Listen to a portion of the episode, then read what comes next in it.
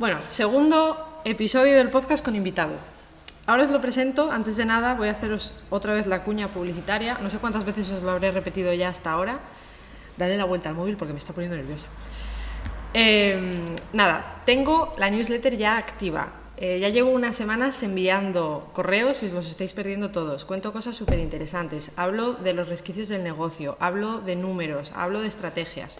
Así que, si te quieres suscribir para que todos los lunes, junto con la publicación del episodio del podcast, te llegue una newsletter o un correo, lo tienes en la descripción de este episodio. Y ahora sí, voy a pasar a presentar a mi invitado de hoy, que lo tengo aquí en el estudio, es Abraham. Abraham es estoquero, eh, hace fotografía de stock y aunque ahora le voy a preguntar, vamos a indagar bien y tal, ya sabéis que estos episodios me los estoy planteando como desgranar de verdad cómo es la vida de un fotógrafo, no como nos la venden, lo mítico de vive del stock en un mes y fórrate y viaja por el mundo, porque sí, hay gente que lo consigue, pero no es lo normal. Eh, y quiero que esto sea real. Así que le voy a hacer preguntas que él no sabe cuáles van a ser, algunas van a ser un poco más comprometidas, pero bueno, Abraham, preséntate. Saluda, saluda, a la gente. ¿Qué tal? Hola a todos. A ver, cuéntanos un poco ¿Qué quieres saber? Pues a ver, eh, por ejemplo, ¿cómo empezaste en fotografía? ¿Cómo empecé en fotografía? Pues mira. Porque, porque Abraham tiene bastante, bastante recorrido aparte de la fotografía de stock. Bueno. Que ahora nos lo contará. Pues mira, empecé la fotografía eh, en bachiller. ¿Vale? Tenía que escoger optativas y una de ellas es fotografía y las otras había que trabajar más. Y dije, creo que fotografía puede estar guay. Cuando ibas a bachiller todavía revelabais en laboratorio. En laboratorio, sí, sí, sí, sí. Era, era muy divertido, muy divertido, la verdad. Y, y como tú dices, la magia del laboratorio es algo que al final te engancha. Y ahí empecé a cogerle gusto empecé a ver que hacía fotos y, con lo que yo veía en la cámara y luego en papel pues tenía un sentido y tenía... aparecía lo mismo, ¿no? Sí. No aparecía de repente una cosa completamente distinta. Incluso en laboratorio como metías eh, la pata a veces que subexponías o sobreexponías o hacías encuadres muy raros, te metías ahí, reencuadrabas y decías, pues esta que está sobreexpuesta, pues le voy a meter contraste y le voy a hacer... No sé, era muy divertido. Y al final, pues pues me enganchó y dije, voy a estudiar esto. O sea, yo mi idea principal cuando estaba en bachiller era hacer cine. A ver, no iba muy desencaminada la cosa. No, pues no, es similar. Era, era, era hacer cine e irme a Madrid y tal. Pero lo, lo, deseché y dije, no, foto fija, me encanta. O sea, me parece alucinante, súper divertido. Empecé a investigar un poco el tema de, del fotoperiodismo, que me parecía muy guay, el retrato. Y, nada, bueno, salí del bachiller, hice un módulo de imagen que abarcaba no solo fotografía, hacía, había vídeo también, porque tenía todavía esa, esa cosa de, del cine, ¿no? Que, me, que me gustaba y tal. Y, y descubrí que el vídeo no me motivaba nada, nada, o sea, el ponerme ahí a hacer balances de blancos, cebras, eh, editarlo con Premiere, estar sentado horas y horas, me aburría soberanamente. De hecho, teníamos ya clases de algo de digital y el Photoshop era una cosa como aversión. ¿Qué es esto tan aburrido, por favor? es que totalmente lo contrario a lo que me pasó a mí, que yo cuando empecé, eh, pues, ¿qué sería? 2016, 17, y claro, o sea, yo aprendí a utilizar la cámara analógica tiempo después, que las tengo ahí, mm. pero en la vida estuve en una, o sea, revelando ni nada por el estilo. Pues era muy, era muy divertido. Y, y, bueno, revelábamos blanco y negro, luego nos metimos con, con el color, mm. que era, que yo era, porque claro, con el blanco y negro tú estás con la luz roja, pero con el color es a oscuras, completamente, o sea, ahí no puedes meter nada, nada, nada de luz. Y luego la diapositiva, la diapositiva fue algo que, que yo cuando hice mi primer carrete de diapositivas y lo vi en grande proyectado, dije, guau, pero ¿qué es esto? ¿Pero qué es esta, maravilla? y, y ya mi último periodo hice solo diapositiva. Me compré por el medio una de medio formato, una cenza brónica de 4,5 por 6. Oh, qué guay. Eh, muy guay. Pero la usé poco. La usé poco porque yo soy de moverme para la izquierda y, y Mecano, que es para el otro lado. claro, esas tienen el visor al sí, revés. tienes ¿no? que ponerle el, creo que se llama pentaprisma para que Sí, dé la sí, vuelta. que le dé la vuelta. Eh, bueno, pierde un poco su gracia. Entonces, era una fotografía más lenta. Ya te digo que a mí me gustaba mucho más el tema calle, periodismo, tal cual. Entonces, me parecía como que me limitaba mucho, ¿no?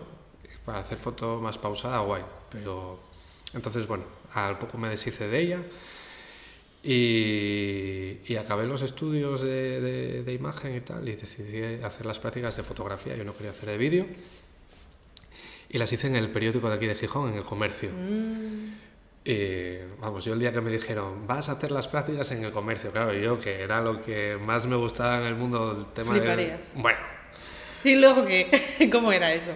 ¿Molaba, no molaba? era súper divertido, me ¿Sí? encantaba y seguramente a día de hoy, me, bueno, igual a día de hoy no, eh, era muy divertido, porque cada día te encontrabas algo diferente, gente diferente, situaciones completamente distintas, desde algo político, algo deportivo, algo cultural, eh, conflictos, eh, mil historias.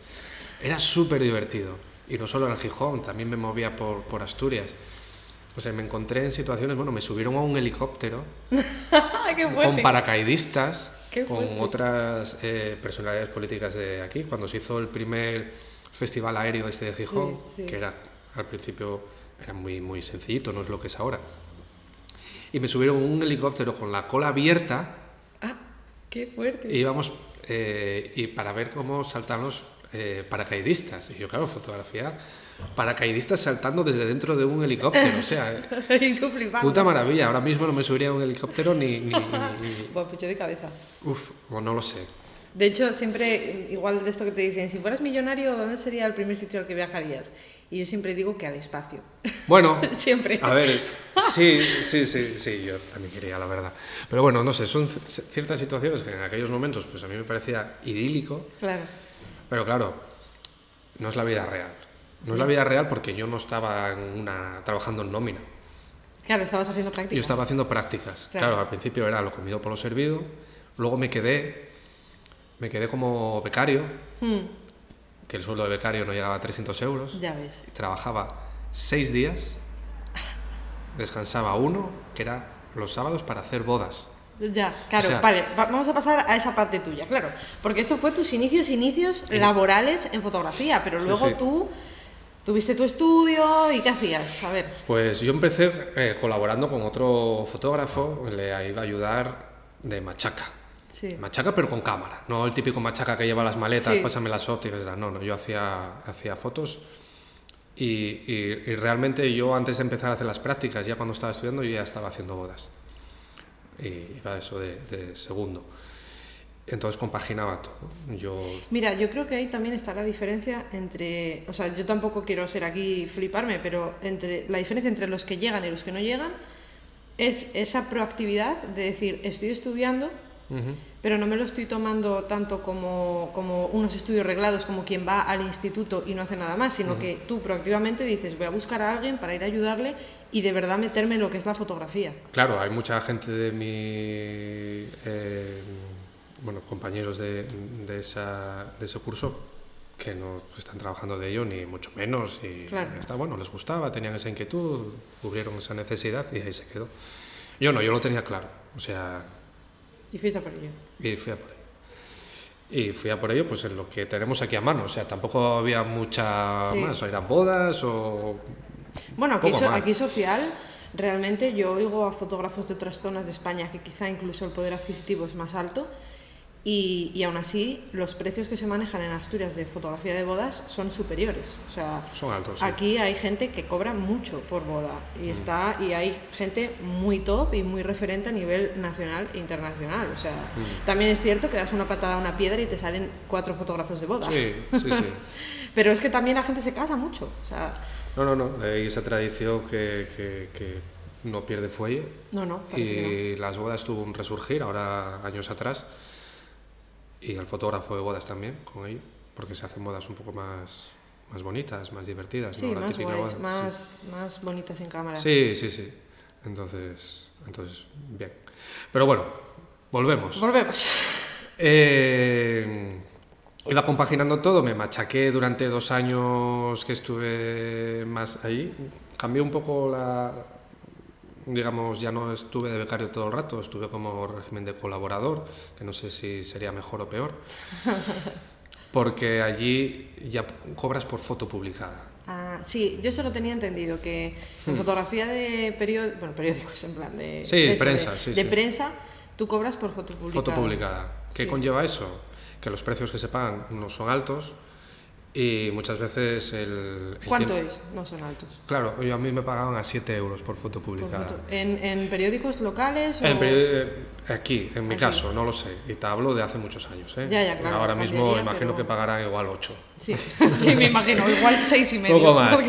Y, y fíjate tú que si tú, por ejemplo, eres una persona que va caminando por la calle, se encuentra, yo qué sé, cualquier cosa, le saca una foto y la manda al periódico, le pagan 18. Sí, qué fuerte, ¿no? Sí, ¿Y eso ocurre? sí, sí, es así, es así. Yo si fui por la calle, mando una foto al periódico de una noticia que tengo yo la foto y no la tienen ellos, a mí me pagan 18. Pero a un colaborador de ellos le pagan 7. Qué bien. Le pagan 7, tienes que ser autónomo, tienes que poner tu propio equipo, tu Ya. propio coche, no, no hay dietas, no hay nada. Claro, a mí me gustaba mucho y yo vivía en casa de mis padres, entonces Sí, sí. tira millas. O sea, al final, bueno, no tenía gastos, lo disfrutaba mucho. Claro, llegó un momento en el que dije, a ver, necesito que esto sea serio y qué tal. Claro. Propuse la idea de, de que las cosas mejoraran, mejoró ligeramente, pero no Nada. era imposible. No. ¿Y Entonces, qué hiciste? Te... pues nada, dije que lo dejaba y porque por ese momento me surgió la posibilidad de yo dar, impartir cursos a, a gente jubilada de las cuencas mineras Hmm. De iniciación a la fotografía. Y, y para allá fuiste a Y para allá fui, claro. eh, Ahí pagaban a 18 euros la hora. Entonces dije, joder, Joder. 18 euros la hora. Y no me tengo que patear. No, claro. Entonces estuve ahí una temporadilla con eso. Eh, inconveniente, pues que todos los días tenía que viajar Ya, carretera para arriba, carretera para abajo, a unas horas que ya. son claro. horas de siesta, no de conducir. Ya. Y, y bueno, que al final pues, tampoco es lo que quería. Pero bueno, está bien, fue una experiencia muy, muy bonita, muy positiva, en la que yo aprendí a la vez que ellos aprendieron muchas cosas que claro, yo también desconocía. Al Sí. final tienes que presentar un programa y Claro, tú es tienes, distinto, es claro, formar. tú tienes unos conocimientos que encima se amplían por, por investigar un poco para, para enseñar a esta gente. Fue muy divertido, eh, mejor de lo que, de, de lo que esperaba. Digo mi nivel, ¿eh? Como, porque vi que la gente... De verdad aprendía y lo aprendía y quedaba a gusto. O no aprendían, pero se lo pasaban genial, ¿sabes? Porque luego es verdad que no todos los alumnos son iguales. Sí. Yo sigo manteniendo el tema de las bodas y dejé eso cuando abrí un estudio de fotografía. Abrí un estudio de fotografía que, claro, te estoy hablando que eh, yo cuando abrí el estudio de fotografía tenía 23 años. Como yo. Sí. Sí. Y todo esto detrás. Sí, claro, claro, sí, tú tienes mucho Claro. más, o sea, yo, como quien dice, o sea, llevo dedicándome a ello, bueno, ya lo saben lo que lo escuchan, pero, pero, bueno, estoy haciendo fotos desde bachillerato, Mm. realmente, pero no trabajando de ello. ¿Y dónde tenías el estudio? En la calle Pérez de Ayala. Ah, En la calle Pérez de Ayala. Ahora es un centro de uñas. Y, sí, sí, como todos los locales ahora, Sí, son centros son de de uñas. Pues claro, ¿qué pasa? Primero, no tenía mentalidad de, de emprendedor, yo simplemente era un artista. de empresario. Sí, eh, no lo cogí solo, eh, eh, tenía otro socio, donde nos llevábamos muy bien, al final no- nos dejamos de llevar, el entendimiento no, no Mm. era... Qué complicado lo de los Es socios. muy complicado. Qué jodido. Yo claro. es que me costaría tanto asociarme con alguien. ¿Sabes qué pasa? Que yo, mi, yo era una, un poco Peter Pan, digamos, no vivía en esta realidad de decir, a ver, estás metiéndote en un mundo serio, de adulto, en el que tienes que tener una mentalidad empresarial, una mentalidad... Y claro, yo no tenía esa experiencia, entonces yo me dije, mira, me voy con esta persona que tiene un background ya a nivel empresarial y, y del, del sector, y me sentía seguro, pero bueno, al final No hubo match. no, no, hubo, no, no, no hubo match. Trabajé pero los gastos eran muy superiores a los ingresos. Trabajando bastante, o sea, haciendo... Tú imagínate que el primer año que yo abrí hice 27 o 28 bodas, Sí. que no está nada mal. No, no, no está nada mal. No está nada mal, pero claro, hubo muchos factores que ahí hicieron que, que las cuentas no salieran, porque en vez de alquilar un local y empezar poquito a poquito, nos leamos la manta a la cabeza, compramos local, compramos, bueno, Y venga, y para adelante. y para adelante. Luego pilló crisis, y, Ah, ahí, claro. y ahí fue, sí, pilló la crisis de 2008, Y ya y ahí ya decidí que ponemos un Kit Kat, pausa. Corremos un estúpido velo Sí, y eh, seguimos sí. con otras cosas. Y seguimos con otras cosas. Y ahí hice un parón, eh, porque me drenó mucho esa temporada. Ya. Hice un parón completo de todo, de negocio, de, de fotografía, de todo. Mi foto- la fotografía seguía por ahí, pero a modo más mío, personal, Sí. de, de entretenimiento, ya está.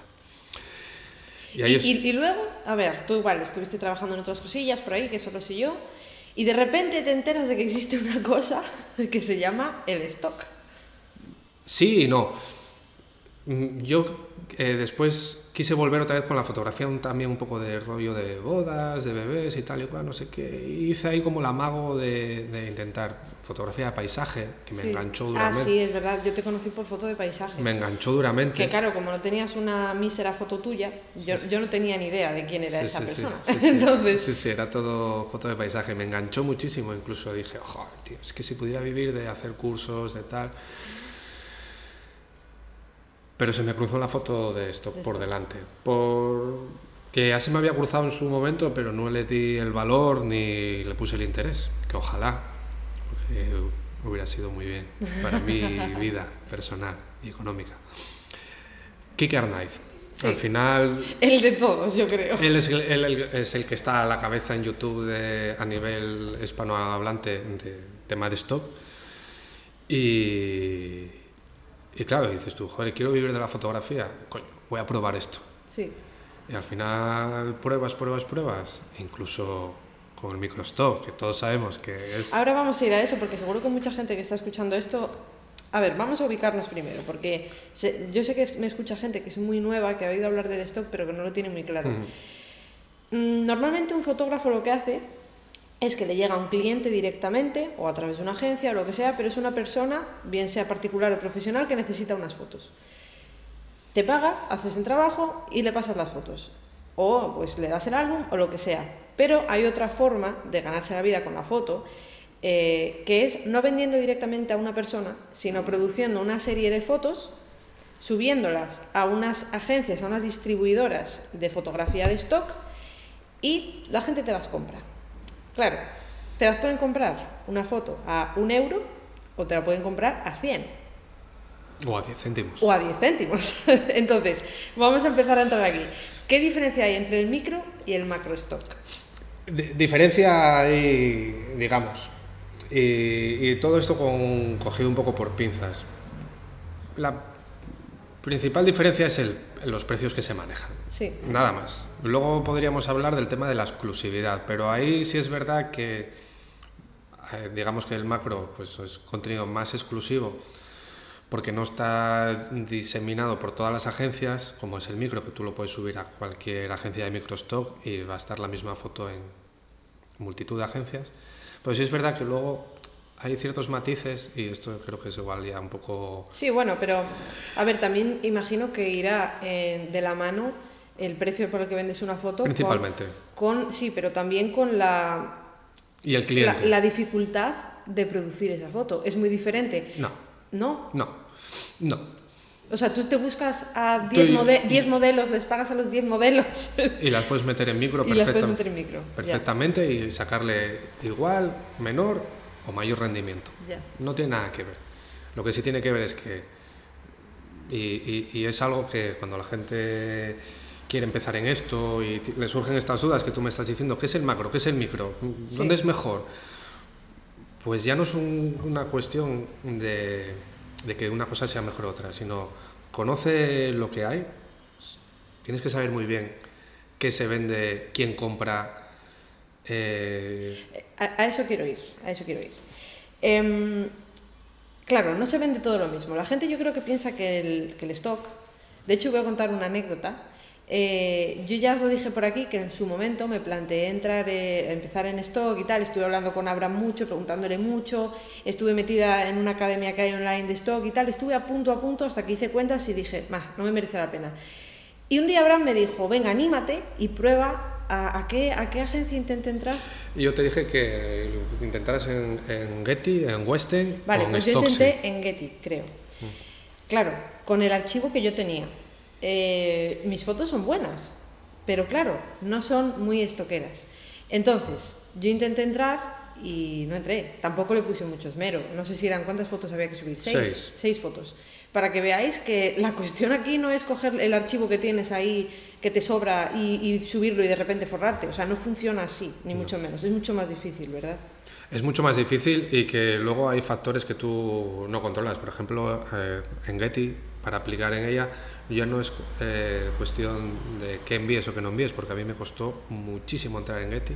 Eh, como 15 veces apliqué a Getty. Ya veis, 15 veces. Y entré con las, para mí, las peores fotos que, que, que les podía haber enviado. Anteriormente les había enviado fotos que yo creo que eran brutales y, y no me cogieron.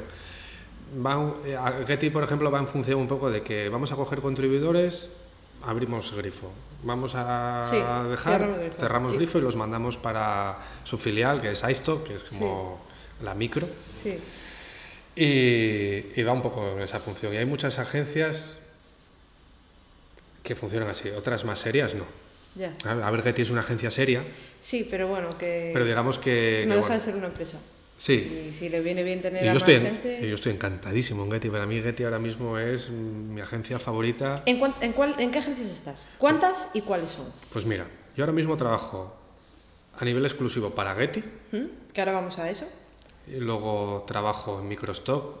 Hay infinidad de ellas, que yo no estoy ni en la mitad ni mucho menos, estoy en las principales. Sí. Estoy en Shutterstock, Adobe Stock, iStock Envato. Madre mía, son unas cuantas. Y Canva. Ah, Canva, también Canva. Claro, es verdad. Cuando hacemos diseños en Canva y hay fotos, pues esas, esas fotos igual las ha hecho Abraham. Alguna. Ay, pues luego lo buscamos. Alguna, alguna habrá. Y, y, en Microstock solo estoy en esas. Sí. Eh, al principio estuve en más, pero no, no me interesan. ¿Cuál es la que mejor rendimiento te da? Bueno, a ver, es que esto tiene, hay que cogerlo así por lo que decías tú de que trabajas con una así más directamente. Estamos habituados, una vez oyes hablar de stock, de eso, tú haces fotos, organizas tú por tu cuenta tus propias sesiones, subes las fotos y bueno, si hay alguno, algún paisano en Singapur que necesita tu foto, te la compra, ¿no? Pero hay otra forma de trabajar con agencias, que es como trabaja Abraham, una de ellas. Eh, Pero esa no la conté, ¿eh? Esa todavía no la Ah, no la has dicho. Vale, pues cuéntanos cómo, cuál es y cómo trabajas con ella. Vale, luego hay otras maneras de trabajar con agencias de esto, que es eh, encargos que ellos te hacen directamente. Hmm, o sea, ellos contactan directamente contigo. Eh, en este caso es una empresa que se llama FreePick y ellos... Eh, es española, ¿no? Es, es española, sí, es española. Tiene la sede en Málaga. y entonces ellos mm, contactaron conmigo, vieron un portfolio mío creo que es del Adobe Portfolio, lo vieron, me mandaron un día un correo, oye, mira, creemos que tu trabajo puede encajar con, nosotros y tal. Bueno, nada, en definitiva, les dije que sí. Yo creo contenido para ellos, no para mi portfolio. Claro, eso es importante, o sea, esto sería casi más similar a trabajar para un cliente directamente que para stock.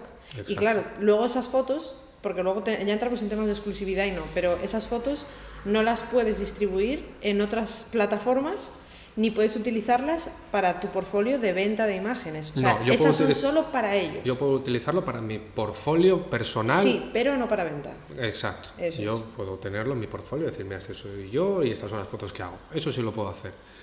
Incluso puedo dárselas al modelo para que también él los tenga en su portfolio. Yo te voy a preguntar varias cosas y igual hay cosas que por, a ver, no van a ser nada raras, pero por, por tu trato con ellos quizá no puedas contar. Pero yo te voy a preguntar, por ejemplo, eh, ¿Se puede hablar de la última sesión que has hecho? Yo puedo hablar de las sesiones, pero no puedo hablar, por ejemplo, de cifras. Vale, no, no, perfecto.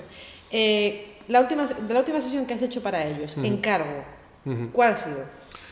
Pues la última sesión que he hecho para ellos la, la hice aquí, en este sitio donde nos encontramos. en, en mi estudio.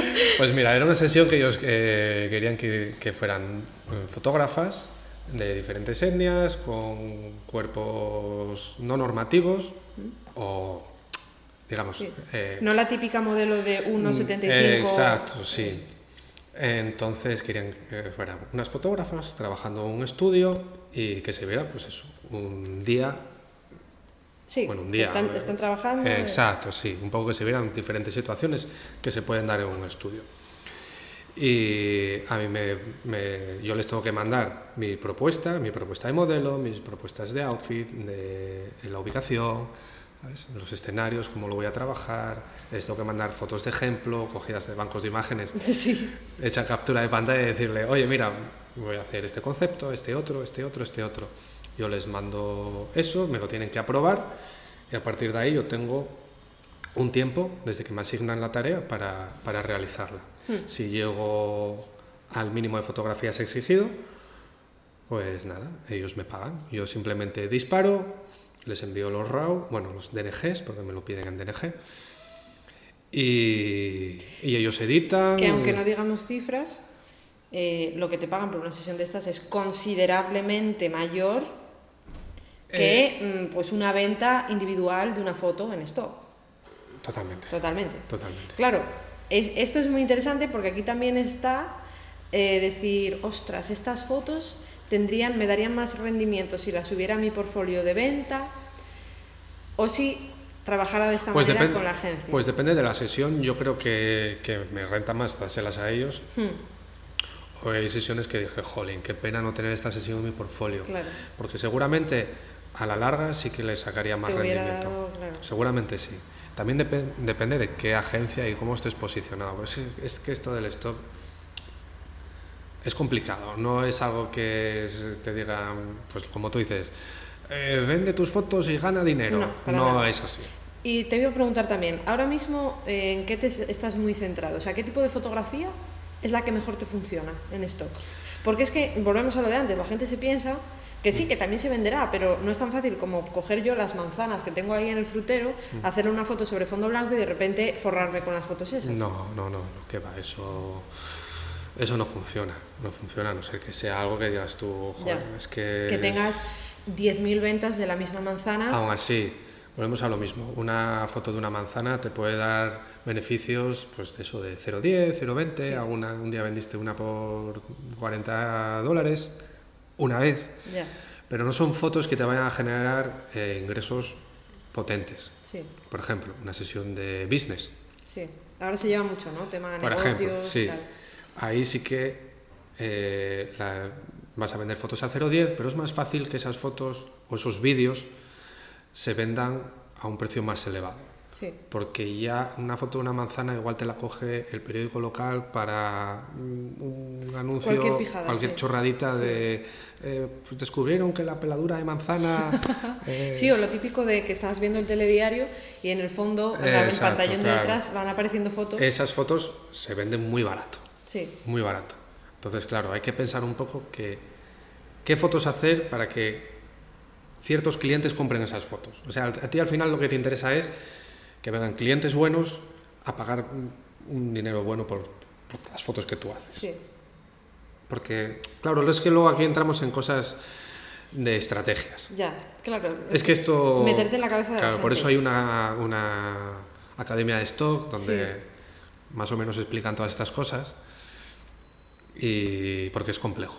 Te digo lo que pienso, Dime. que la academia está muy bien, pero es como la gente que te vende eh, la panacea para hacerte, o sea, yo lo siento un poco así. Espera, espera. Para hacerte los, los criptobros estos que salen de, de, pues eso, de que te venden, hostia, yo si descubriera la manera de hacerme millonaria, lo último que haría sería contárselo a la peña. Entonces, yo, no, ver. yo no sé hasta qué punto... Yo creo que la academia de stock y yo fui yo fui miembro de la academia durante un año donde eh, es que es que esto nos da para tres horas. Ya, ya. Yo iba a tiro fijo. Lo mismo que cuando estudié sabía que iba a hacer esto y me dediqué a esto, pues yo sabía que aquí yo necesitaba saber esto, esto, esto y esto y esto. Sí. En cuanto yo sé esto y esto y esto Pa'lante, y esto, sí. lo demás es problema mío. Sí. No me lo van a dar Mira, ellos. pero, pero mucho, o sea, mucha gente yo creo que tiene ese problema, eh, pero en fotografía de stock y en todos los tipos de fotografía. O sea, tú necesitas unas herramientas. Una vez tienes esas herramientas y ese conocimiento, anda solo. O sea, no te pueden llevar de la No, manita. no. Entonces, claro, Que yo está- creo que hay gente que no, claro. acaba de arrancar por, eh, por eso, de quedarse... Que luego estamos en continuo aprendizaje Sí, y, claro. y- y está bien tenerlos cerca. Igual ya no sé en la academia, pero bueno, tienen podcast, tienen tal. Incluso eh, yo mantengo conversaciones a veces con miembros de la academia. De hecho, bueno, tengo un grupo bastante cercano de miembros de la academia con los que, o sea, de, Sí, es que luego al final el mundo es un pañuelo. Sí, que nos conocemos. De hecho, a, Ma- a Madrid me fui con, con profesores de... Bueno, es que mirad lo- los percales que monta esta gente de stock. O sea, Sí. cogió a Abraham, se fue a Madrid con otros tropecientos fotógrafos, con un millón y medio de modelos y estuvieron haciendo fotos varios días Sí, seguidos. sí, sí. Es que... Algo que, que a priori parece contraproducente, decir, joder, cuatro fotógrafos haciendo fotos de lo mismo, a los mismos modelos, haciéndose competencia entre ellos.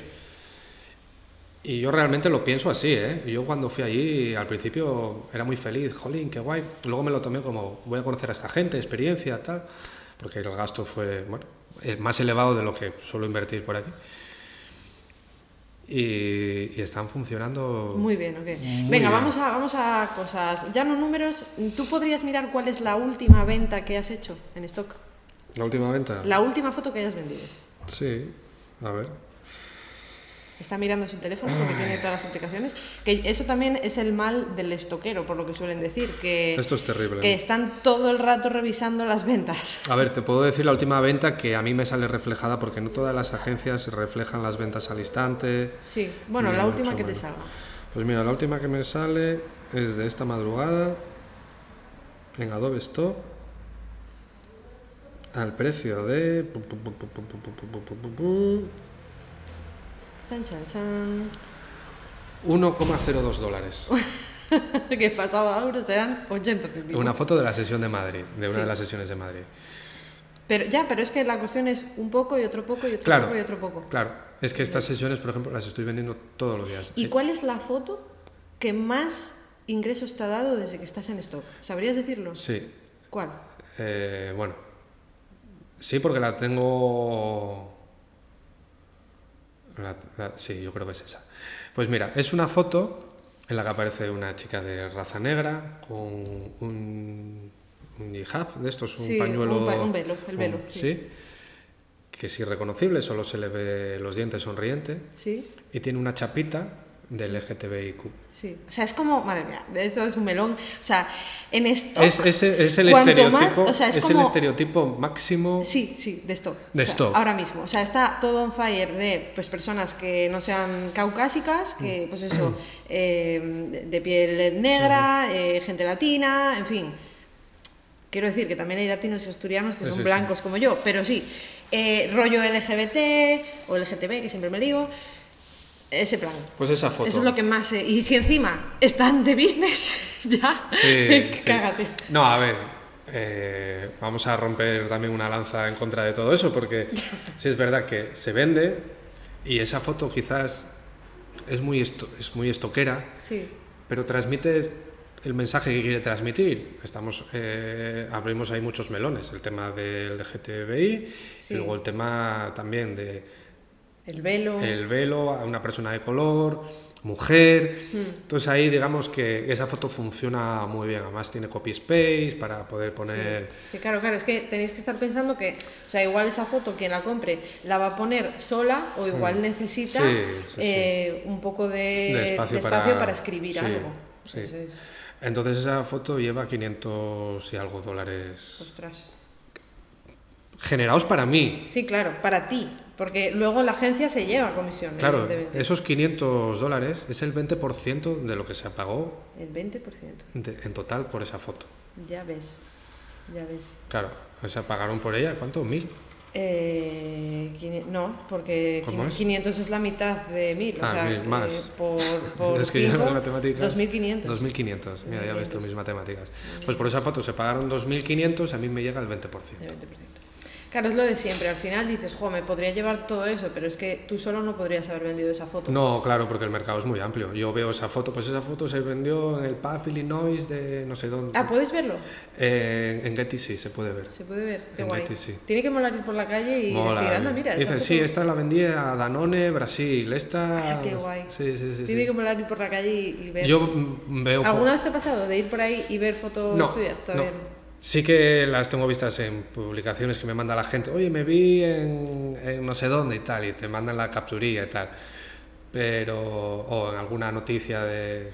Bueno, en Google no hay un buscador que Hay un tú buscador, subes sí. una foto y, y te busca. Sí, pero me da mucha pereza. O Ya. sea, paso.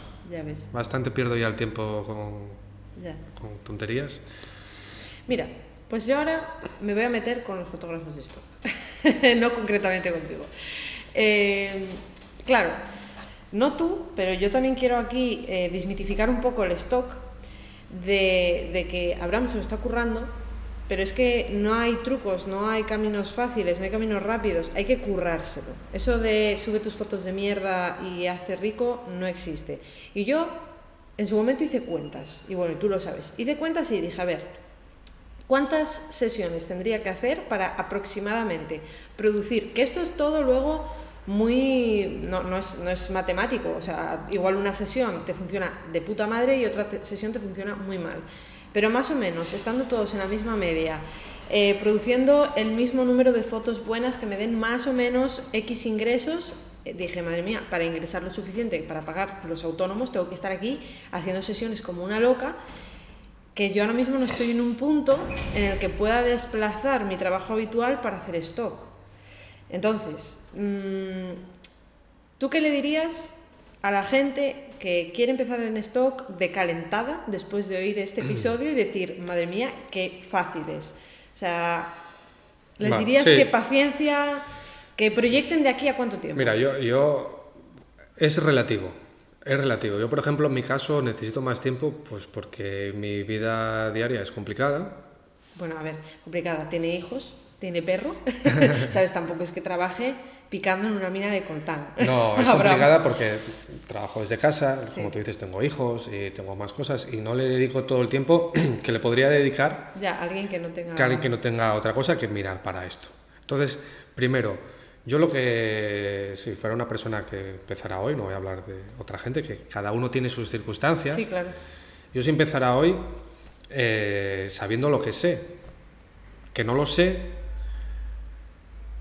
yo buscaría a alguien que tenga cerca o a alguien que diga, mira, mm, esta persona eh, trabaja en el stock, Sí, y, y voy a pedirle ayuda y voy a hacer un poco que me guíe, que me mentorice. Yo tiraría más por ahí. sí.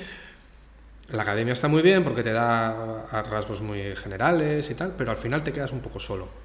Y yo creo que ahora mismo, con toda la gente que hay alrededor que trabaja en el stock, pues buscar a alguien que digas tú, mira, este pues lleva muchos años, tiene experiencia, sabe bien cómo funciona el sector. Yo tiraría más por ahí. Hmm. Porque al final vas a perder mucho más tiempo y mucho más dinero pegándote cabezazos contra la, la cámara, el- la Lo bueno del stock es que sí que es verdad que la barrera que tienes que superar para poder empezar a ingresar dinero con él quizá sea menor que el trabajo de un fotógrafo convencional.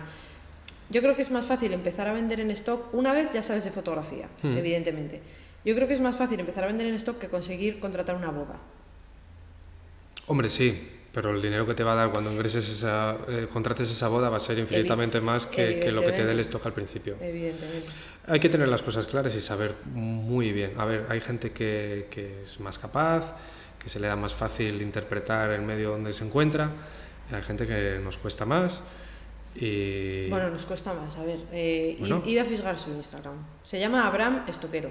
Os lo voy a poner. barra baja. Abraham barra baja Estoquero. Os lo voy a poner en la Bueno, mi descripción del episodio. mi, mi Instagram lo tengo súper abandonado. Bueno, me da igual, tiene muy buenas fotos.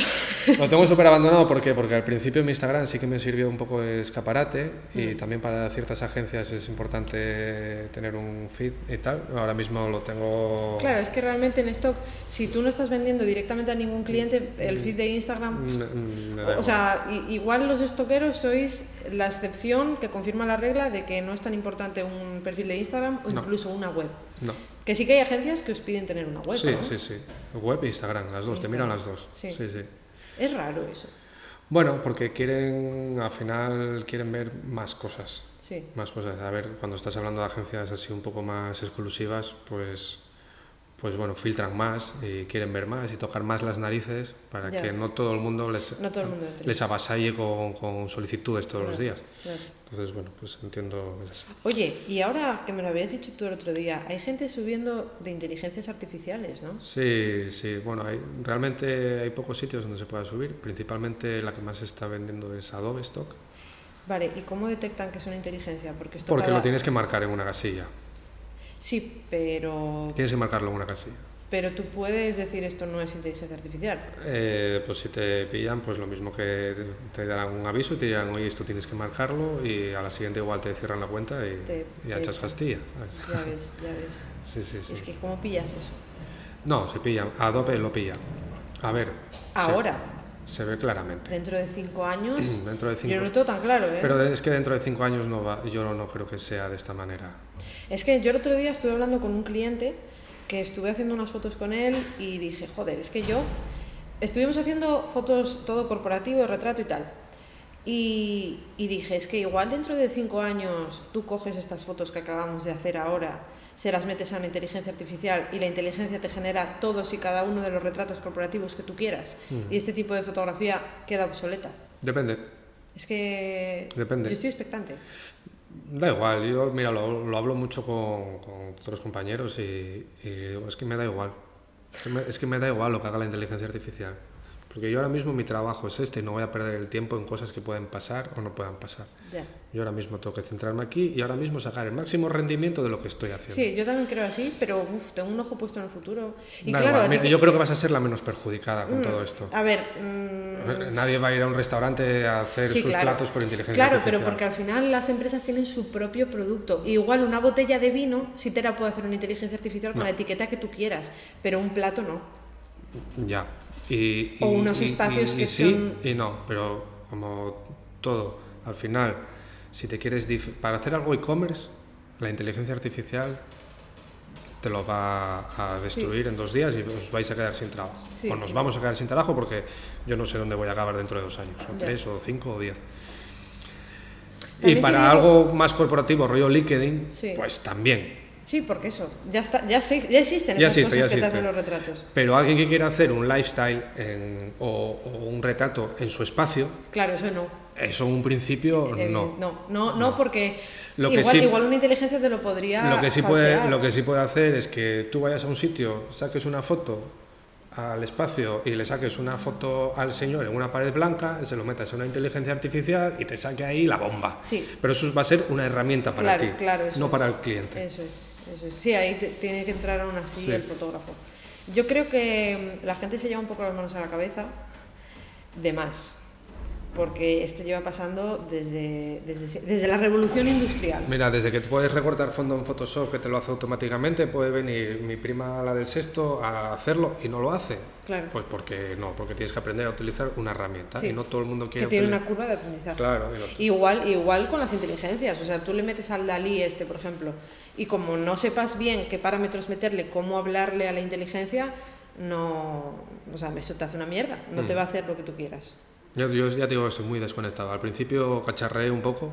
Yo probé, pero por Vi que yo le mandaba una cosa y hacía que salían las narices.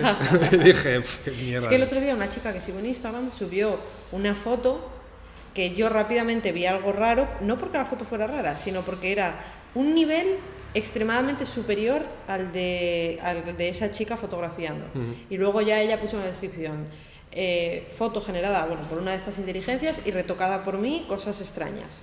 Bueno, pero bien, pero al final lo que yo lo que creo que hace, y, y mira, eh, llámame nazi. Yo a la gente que seguía, que dejó de subir fotografías y subió inteligencia artificial, es que no me interesa. No, es que no quiero ver eso. Ya. Yo sigo a gente para ver pues cosas que me aporten. Y como me dejaron de aportar, pues dije, ah, Sí. fuera. Sí, sí, Les di tres o cuatro intentos. Yo cuando- hice lo mismo. Y cuando vi que todo era inteligencia artificial, pues ya está. Es Encima, que no me interesa. mira, igual esto es un poco controvertido, pero, tío, la gente que sube una foto de inteligencia artificial bueno, una foto o como lo quieras llamar. Mm. Y, y, y está llenando su portfolio de eso como si fuera un puto crack. A ver, no estás haciendo nada. Porque Bueno. a prueba y error todos somos capaces de ver que funciona mejor meterla a la inteligencia Pero artificial. escúchame, si es que tú copias un prompt de, uno que te gustó y te genera la misma imagen, Es que- parecida, y puedes descargarte la imagen que hizo otra persona, al final no tienes ni derechos de propiedad sobre, No, sobre no. esa creación. Hablando de derechos, de inteligencias artificiales y de stock. Mm. Eh, era Getty, ¿no? La movida que hubo. Bueno, Eh, bueno, sí, donde aparecían los logitos de Getty. Getty, Getty denunció a, una, a uno de los motores que tienen varias inteligencias artificiales por una, una locura, o sea, rollo trillones de dólares o- o, Ujú, claro. billones, una locura, porque, no os lo perdáis, o sea, claro, las inteligencias, las inteligencias artificiales, tú le dices, futbolista, no sé qué, te va a coger referencias de Internet. Si te coge referencias de Getty, ¿qué está pasando?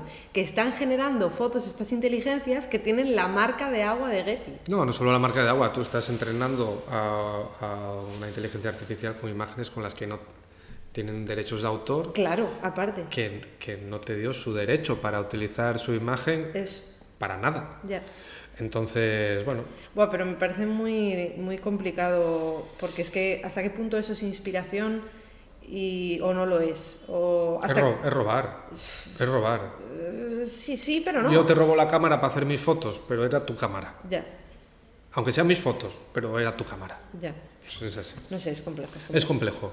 Es complejo, es complejo. A ver, lo mismo igual dentro de dos meses el stock se acaba. Mira, a mí me acaba de llegar esta, esta semana, o la semana pasada, creo, no me acuerdo, la semana pasada. No llegaba a 20 dólares de Shutterstock, de un fondo de contribuidores por el tema de esta de inteligencia artificial, porque Shutterstock pone a disposición de sus clientes un generador interno, Ah. con base de Dalí, creo que es, eh, para generar sus, sus imágenes. Sí. Y se nutre del grueso de, De, de, de, de- de claro. fotos que hay, hay en Shutterstock. Que, que no, no lo tengo muy claro si es así o no es así, porque preguntaron en su momento si cada contribuidor si quería aportar o no que su portfolio entrenara a esa IA.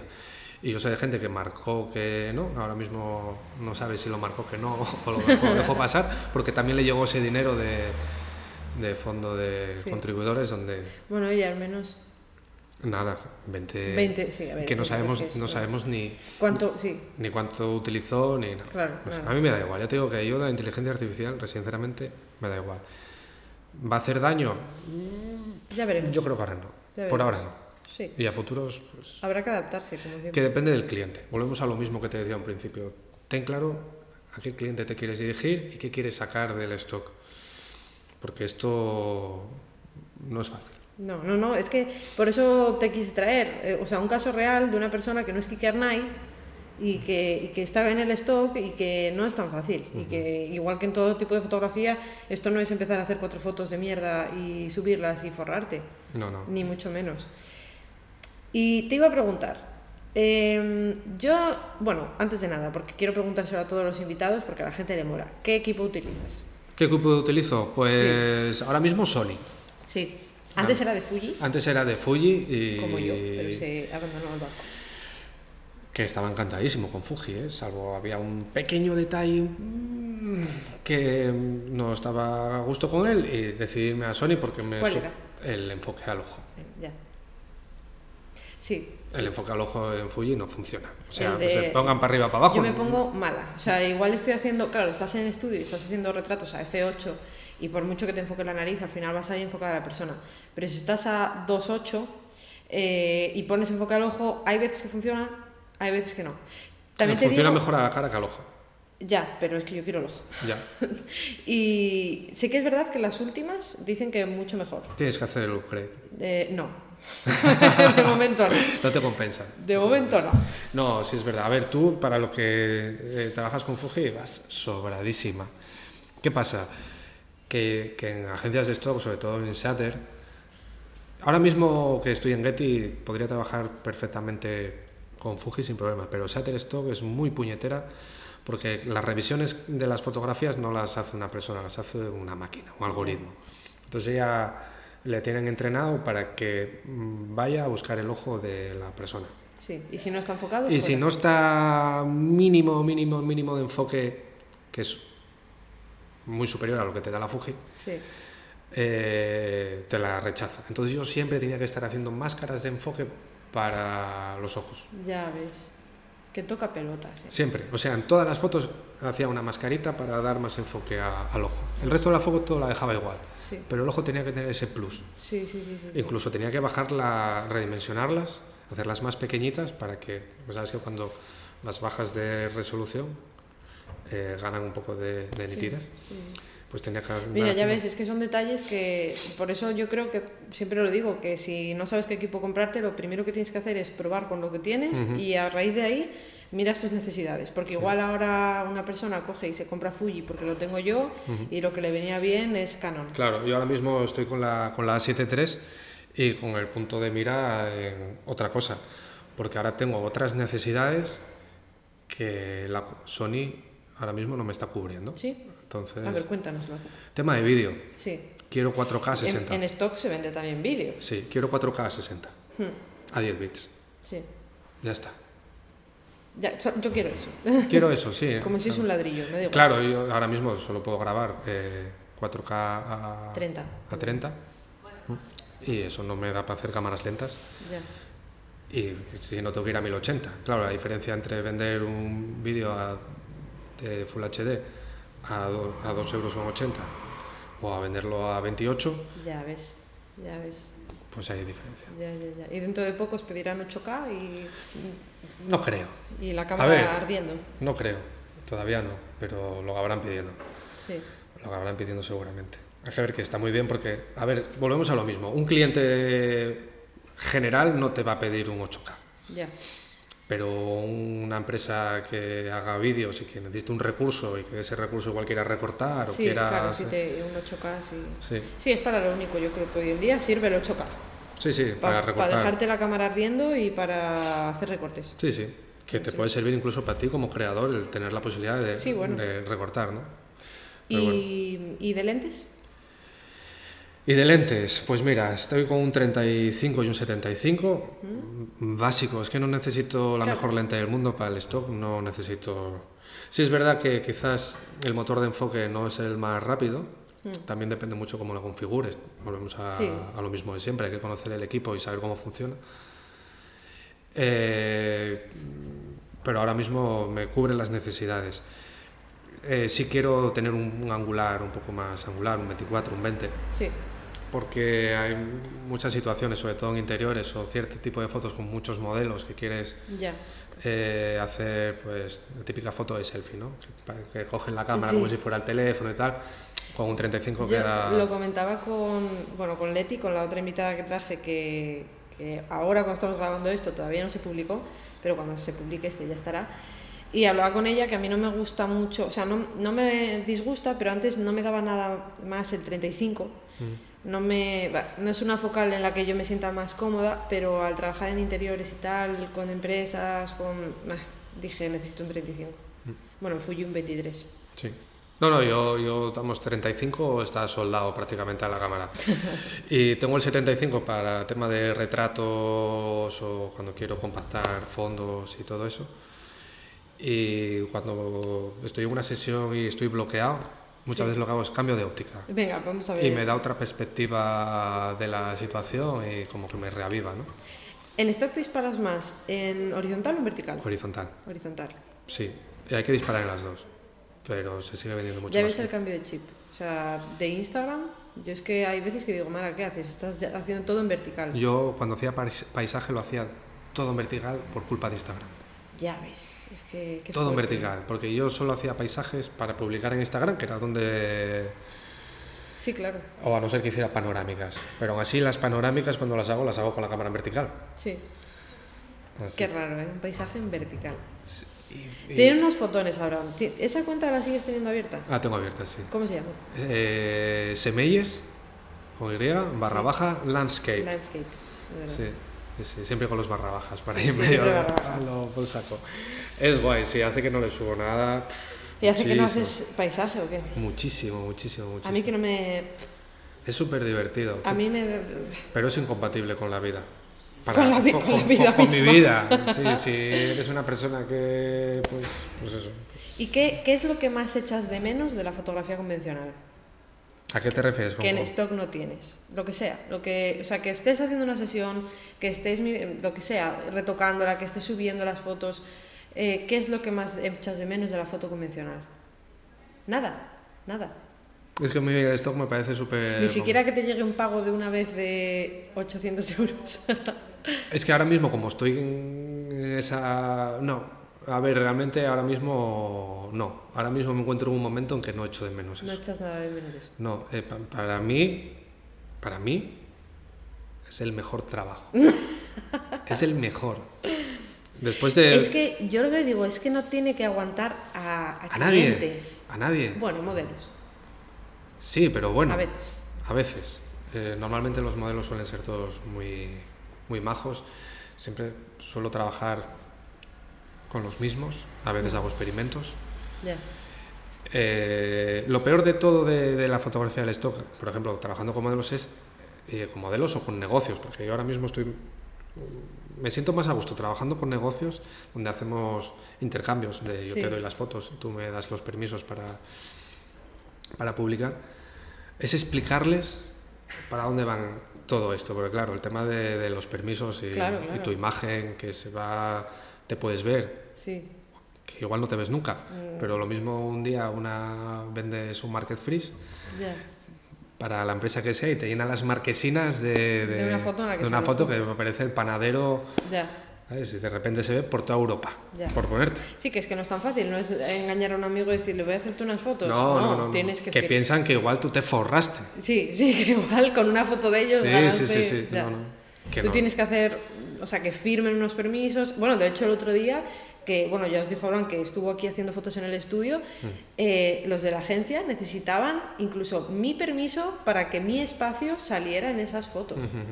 Y yo tuve que firmar y todo. Sí, yo en principio pensé que no, porque tampoco es un espacio que se viera como muy reconocible, al final es un estudio que es bastante... Sí, bueno, es bastante... sí. No es un, un- un hogar de, una, de alguien en el que se pueda ver pues, las entradas, accesos, Sí, tal cual, que pueda poner en peligro un poco Ya, la ¿sabes? identidad Sí, de, sí, las sí, personas. sí. Pero, pero sí, sí, me hicieron firmar. Y ya para terminar, em, más allá de lo que has hablado antes y tal, ¿qué consejo le darías a una persona que está empezando, que va a empezar en stock, que está en sus primeros pasitos? Digo, primero, que tenga muy claro en qué punto se encuentra a nivel de conocimiento de fotografía. En cuanto tenga eso claro, que estudie bien las agencias y los entresijos de cada agencia. Sobre todo, que empiece a hacer fotos desde el minuto uno y que las empiece a subir.